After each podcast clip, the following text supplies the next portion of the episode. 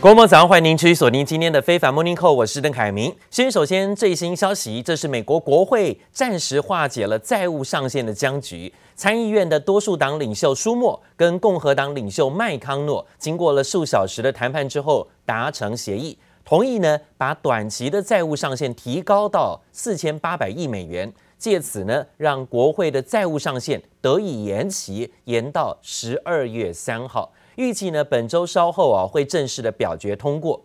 而当然，美国倒债危机暂时化解了影响，现在呢激励了昨天股市行情呈现走高。不只是在昨天的亚洲股市传出这个消息，也拉动行情，包括港股、包括台北股市都大涨百分之三到二。美国股市跟欧洲股市呢也跟进强弹，其中呢欧洲股市的部分我们看到了，包含了德国跟法国股市都劲扬超过百分之一点八五到百分之一点六五，美股四大指数也同步收红，反倒是呢美元因为避险情绪消散，出现了回软的情形。国会达成了提高在线的协议，美国上周初领失业救济金人数呢是表现得比预期的要好。都提振了市场情绪，美股四大指数同步走高，道琼指数上涨超过三百三十七点，幅度有百分之零点九八，三万四千七百五十四点。纳斯达克指数涨了一百五十点，涨幅有百分之一，来到一万四千四六百五十四点。而包括了费半指数也涨超过百分之一啊，超过有上涨三十五点，三千两百七十四点。S M P 五百种指数上涨三十六点，幅度有百分之零点八三。当然，看到这项的消息拉动了美股，让今天美国股市是不是能够持续的在拉动雅股行情，让大家关注。What do you think of that deal? Yeah, so I think it's reasonable. Uh, clearly, look, this is an economic crisis of the Democrats' own making. They've known for two years this was coming, never passed a budget, never lifted a finger to have bipartisan conversations. So our view is, look, they've they've lit their economic house on fire. They've been waiting for the Republicans to put it out, but it seems to me what Leader McConnell has done is give them a hose, uh, buy them some time. But at the end of the day, one, it's important to lift the, the debt ceiling, and two, it's important. Uh, in fact, it's an obligation of Democrats to do this. 美国债务违约的问题暂时解决，但是呢，到了十二月三号，可能又会再一次啊掀起新的战局。参议院的民主党领袖舒默跟共和党领袖麦康诺经过多个小时的谈判后达成了协议。这样的消息呢，让今天美股走高，美国期货盘也呈现了上涨续涨。目前呢，道琼斯涨六十二点，幅度百分之零点一八；纳斯达克期指涨百分之零点一六；标普期指也涨百分之零点一六哦。那提到了在油价的部分最新的变化，昨天呢出现了再反弹。前两天有一点涨多拉回啊，但今天持续维持走高。市场认为美国不太可能会释放紧急的原油储备，或者是禁止出口来缓解供需紧张，所以呢，油价又走高了。纽约十一月原油价格涨幅有百分之一点一二，收在七十八美元价位。布兰特原油期货呢也收涨。幅度也超过有百分之一哦，这一点都要注意，就是油价的部分呈现走高。那最近国际能源价格不断飙涨，引起了多方关注。美国似乎曾经一度考虑说要释放出战略原油的库存。那天然气生产大国俄罗斯的总统普丁也表示呢，可能要扩大对市场的供应，这也带动了国际天然气价格还有油价一度的回落。但是呢，能不能够缓解投资人对于能源通膨的忧虑？看起来似乎没有啊。目前看到了油价还是继续走高，不过呢，美股震荡上扬，来自于美国在线问题的解决，还有包括拜习会随时可能有登场机会，市场情绪拉动，让昨天的雅股跟美国股市都表现不错。英国首相强生亲手做蛋糕和民众互动，但英国民众最近日子不好过。冬天还没到，英国和欧盟的天然气和电价已经创下历史新高。英国和欧盟天然气存量只有百分之七十六，远低于季节性平均水平百分之九十。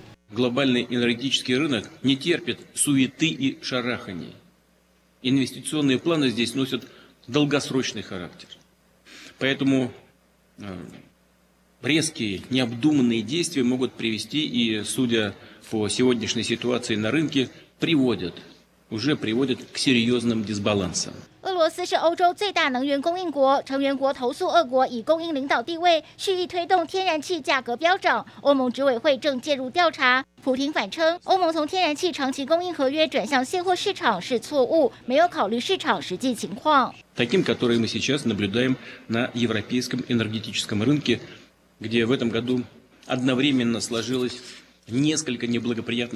不过，普廷也表示将提高供应量，缓解欧洲的能源冲击，立刻引发欧洲天然气价格下跌。Almost the entire continent is reliant on Russia's gas supply。普廷放话解决能源危机，加上美国原油库存意外增加，纽约和布兰特原油也从高点下滑，创两周来最大跌幅。 Our base case is ninety dollars. It reflects the tightness that we see currently into year end.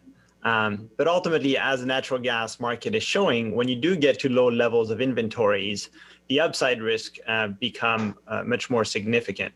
国际油价暂时回档，但高盛最新报告预估，全球石油需求复苏速度快于预期，将在年底前达到疫情前标准。对布兰特原油目标调高到每桶九十美元，而日前美银则预估冬天油价将达到一百美元。记者黄心如、杨启华综合报道。后疫情时代呢，现在的经济反弹，还有供应链呢，不断的有这种断断续续的中断问题。现在还有各国雄心勃勃的在减碳的目标，想要达成相关的目标，原因都造成了全球的煤炭短缺，还有全球的煤炭供不应求的问题在恶化啊，也冲击到了全球经济成长。从中国的限电危机，到欧洲工厂生产受阻，还有包括家庭电费不断的飙高。专家就认为呢，经济因为疫情成长受阻的时候，煤炭需求下滑，人人都觉得该转型弃用煤炭。但是经济重返复苏，煤炭的需求又再次拉高，现在却供不应求。预料呢，至少会延续到冬天呢、都解决不了。未来几个月，燃料短缺的问题不会解决，令许多国家都忧心忡忡。日本跟韩国等等的国家啊，亚洲国家都努力的想要巩固库存，甚至呢避免缺碳危机持续造成冲击。不过，相较于狂飙的能源，反倒是最近啊，在贵重金属的报价部分出现了回档。像银价，银价最近呢是快速下跌，因为市场预期啊，联准会即将宽松退场，还有制造业的活动趋缓，使得白银投资跟工业需求都在缩减。所以，投资人预期经济成长跟通膨风险比较高，或者是会支付利息的资产吸引力增加，像是股票啊、债券啊等等啊。所以呢，反而让这些真金白银的啊，像黄金、白银的价格频频的呈现走低。好，另外呢，则看到了中美之间最新的战局已经到了新的阶段了嘛？原本的冷战问题是不是能够化解？美国国安顾问苏利文跟中国政治局最高委员呢，就是外事工作委员会的办公室主任杨洁篪，终于在瑞士见面了。而且呢，在会谈将近有六个小时之后啊，双方达成在年底要举行中美领导人的视讯高峰会。但是看起来呢，还是视讯高峰会没有。面对面没有真正的见面哦，似乎看到了中国还是想要冷处理啊。现在呢，美中之间的关系还要留下查看呢，并没有呢想说直接就到了双方领导人见面握手的时刻，就是用视讯。现在说要同意加强战略沟通，适妥的管控分歧，避免冲突等等，这些共识是有的，这也象征了双方啊朝向比较缓解的一步来迈进。下山才搭车缓缓离开。美中代表闭门会谈刚刚结束，立刻有美国官员透露，双方原则上同意美国总统拜登和中国国家主席习近平在今年年底之前举行视讯双边会谈。The details on when and how long are still being worked out, according to a senior U.S. official who confirmed the news originally reported by Bloomberg. And there have been some complications around scheduling because President Xi was not planning and still is not planning to travel in person to any of the multilateral events happening this fall, the G20, COP26. So that is one of the reasons, according to my sources, why this meeting has become a virtual event.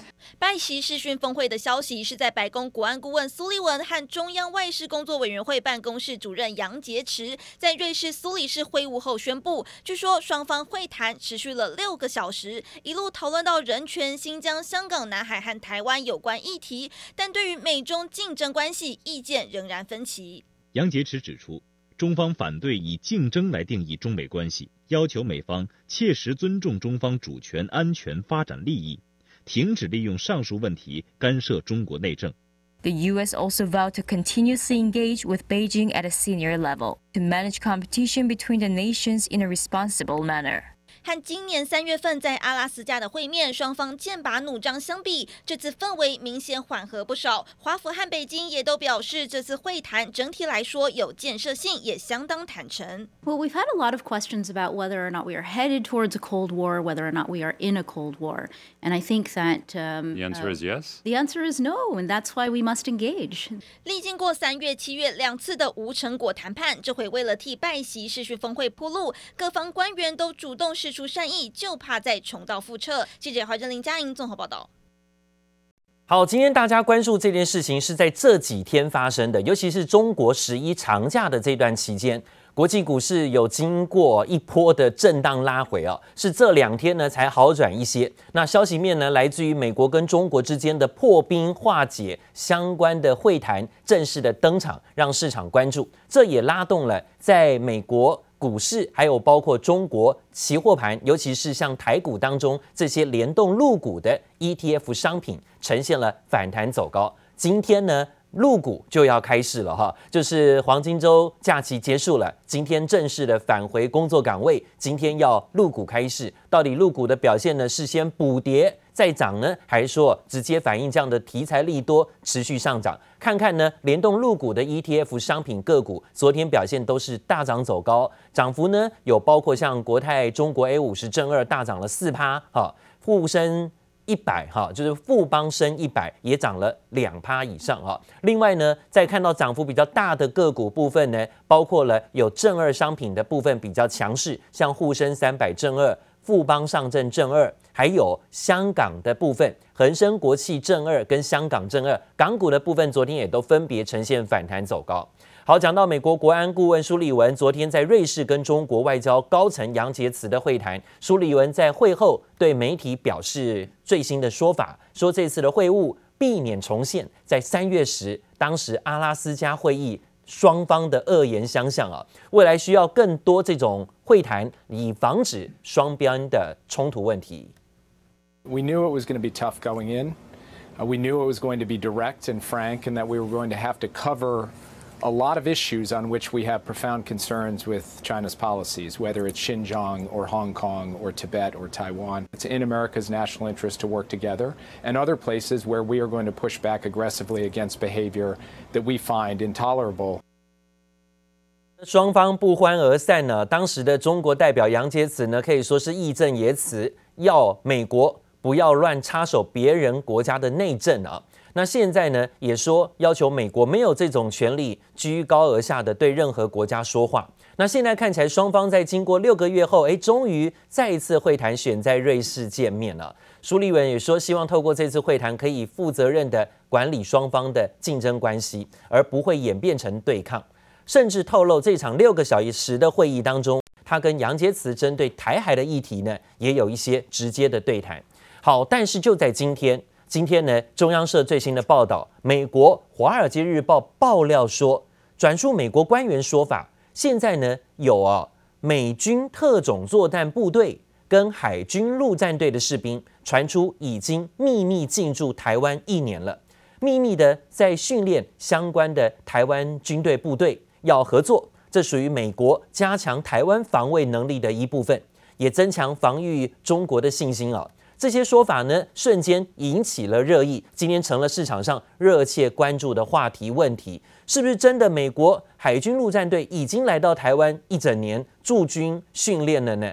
对此哦，白宫拒绝发表评论。另外呢，华盛顿邮报也报道，美国中央情报局已经成立一个新的中心，也在专职收集中国情报，还要反制对于美国间谍谍报的行动。报道说呢，这显示啊，美国高层官员还是持续加强多年来跟中方在各个层面的斗争是没有停的啊。台面上看起来握手言和，但是台面下呢，斗争是不会停的。好，另外呢，中国大陆十一黄金周昨天结束了，长达七天的连假。根据呢中国大陆文化跟旅游部的统计，七天长假期间累计出游有超过五亿人次，但是是比去年同期减少了百分之一点五了，大约恢复到疫情之前同期的七成而已。那要是以每天平均计算呢，今年日均量啊，运送量有五千七百五十万人。比去年呢是下降了百分之三十三，那当然跟去年同期相比呢也下降百分之七点五啊，跟前年比降了三十三趴，跟去年比降了百分之七点五。好，根据大陆媒体报道，这次黄金周的出游不比以往，可能是受到天气啊，还有包括局部疫情的反弹影响啊。那中远程的旅游呢，现在需求都没有充分释放。假日的游客大多还是留在自己的省内啊，本地旅游、周边旅游没有跑太远了啊。